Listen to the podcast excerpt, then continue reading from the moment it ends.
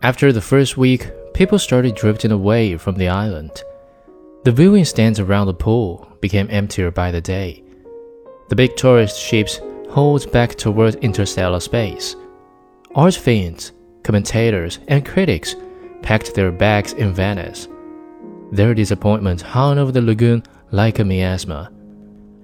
I was one of the few who stayed on Murjek, returning to the stands each day. I watched for hours, squinting against the trembling blue light reflected from the surface of the water. Face down, Zima's pale shape moved so languidly from one end of the pool to the other that it could have been mistaken for a floating corpse. As he swam, I wondered how I was going to tell his story and who was going to buy it.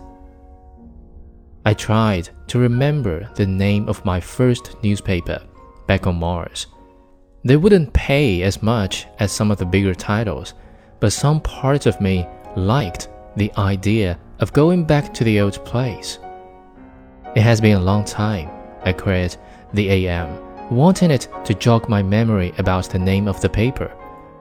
There had been so many since, hundreds by my reckoning, but nothing came. It took me another yawning moment to remember that I'd dismissed the AM the day before.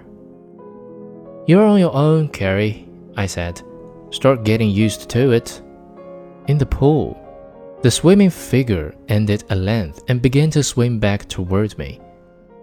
Two weeks earlier, I'd been sitting in the Piazza San Marco at noon, watching white figurines glide against the white marble of the clock tower. The sky over Venice was jammed with ships parked hull to hull. Their bellies were quoted in vast, glowing panels, tuned to match the real sky. The view reminded me of the work of a pre expansion artist who had specialized in eye wrenching tricks of perspective and composition, endless waterfalls, interlocking lizards. I formed a mental image and queried the fluttering presence of the AM, but it couldn't retrieve the name. I finished my coffee and steeled myself for the bill.